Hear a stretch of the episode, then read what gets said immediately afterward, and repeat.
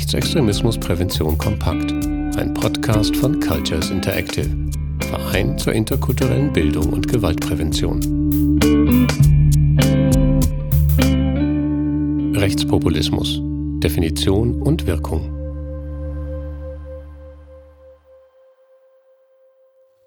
Für PopulistInnen besteht eine Gesellschaft meist nur aus zwei Gruppen. Auf der einen Seite steht das reine, moralische und homogene Volk mit einem gesunden Menschenverstand. Auf der anderen Seite steht eine vernetzte, unmoralische und ausbeuterische Elite. Oder wie es die Politikwissenschaftlerin Britta Schellenberg in einem Text formuliert. Grundannahme des Populismus ist, dass das Volk als homogener Körper und somit als Einheit existiert. Damit blendet der Populismus unterschiedliche Interessen, Machtverhältnisse zwischen gesellschaftlichen Gruppen und innergesellschaftliche Konflikte aus.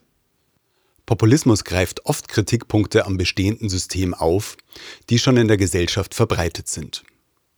Populistinnen spielen dabei mit dem Unverständnis mancher Menschen gegenüber sozialen Phänomenen, gesellschaftlichen Neuerungen und politischen Maßnahmen. So können sie sich als diejenigen darstellen, die Missstände erkennen und diese im Interesse des Volkes abwenden werden. In Europa gibt es mittlerweile eine Reihe populistischer Parteien. So etwa das französische Rassemblement National, früher Front National, die österreichische FPÖ und die deutsche AfD. Aber auch Bewegungen wie die patriotischen Europäer gegen die Islamisierung des Abendlandes kurz Pegida, werden als populistisch bezeichnet.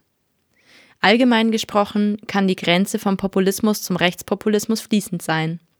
Daher stellt sich die Frage, wodurch kommt eigentlich das Rechts in den Populismus?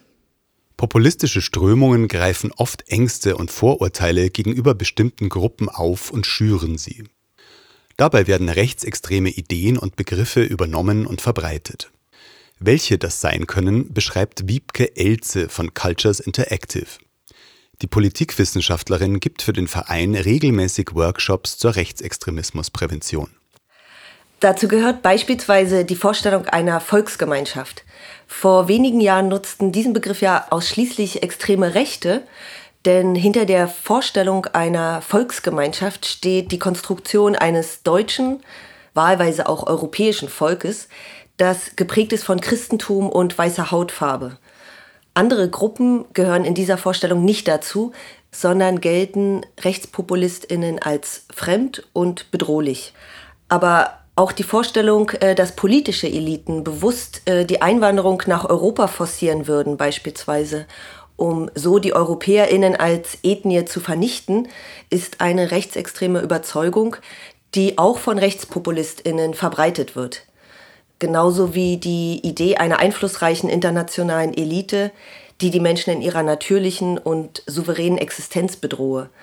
Auch das wird häufig mit antisemitischen Verschwörungstheorien verknüpft. Forderungen nach Gleichberechtigung und Selbstbestimmungsrechten von verschiedenen Minderheiten in der Gesellschaft sind ebenfalls ein Reizthema für rechtspopulistische Parteien. Ja, rechtspopulistische Parteien scheinen geradezu besessen von Gender-Themen.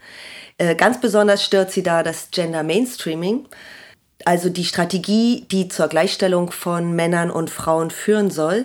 Doch äh, RechtspopulistInnen zufolge bedrohe das Männer und Frauen in ihrer natürlichen Existenz. Sie sprechen da teilweise in ihren Parteiprogrammen sogar von Gender Terror. Suggeriert wird damit, dass Gender Mainstreaming die Familie als traditionellen Kern der Gesellschaft angreifen würde. Ein anderes ähnlich großes Feindbild der Rechtspopulistinnen ist die Politik der Europäischen Union. Ihnen zufolge schränke sie die Souveränität von Nationen, Individuen und Berufsgruppen wie beispielsweise Landwirten und Fischern ein. Doch wo endet nun Rechtspopulismus und wo fängt Rechtsextremismus an? Ist Rechtspopulismus der kleine, harmlosere Bruder des Rechtsextremismus? In einem Sinne ja, in einem anderen Sinne so gar nicht. Der wesentliche Unterschied zwischen Rechtspopulismus und Rechtsextremismus liegt darin, dass Populistinnen ihre Ideen innerhalb des bestehenden demokratischen Systems durchsetzen wollen. Rechtsextreme dagegen zielen auf einen Systemwechsel. Sie wollen die Abschaffung der Demokratie und diese durch Diktatur und Führerprinzip ersetzen. Allerdings sind auch mit dem äh, Rechtspopulismus extrem rechte Vorstellungen und Begriffe wieder salonfähig geworden.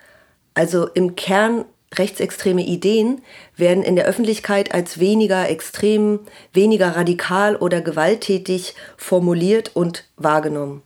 Sie werden uns als eine Art Volkesstimme präsentiert. Mit dieser Strategie kann Rechtspopulismus Türen in die sogenannte Mitte der Gesellschaft öffnen.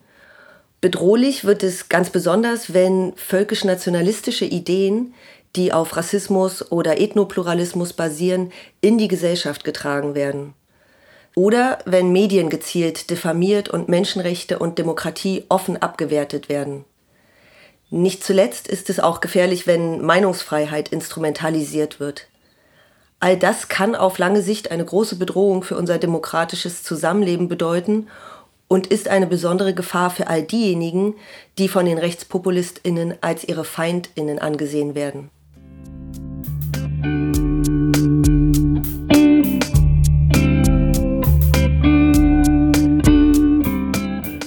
Weitere Infos zu Rechtspopulismus gibt es auf der Homepage der Fachstelle Rechtsextremismusprävention farp.online.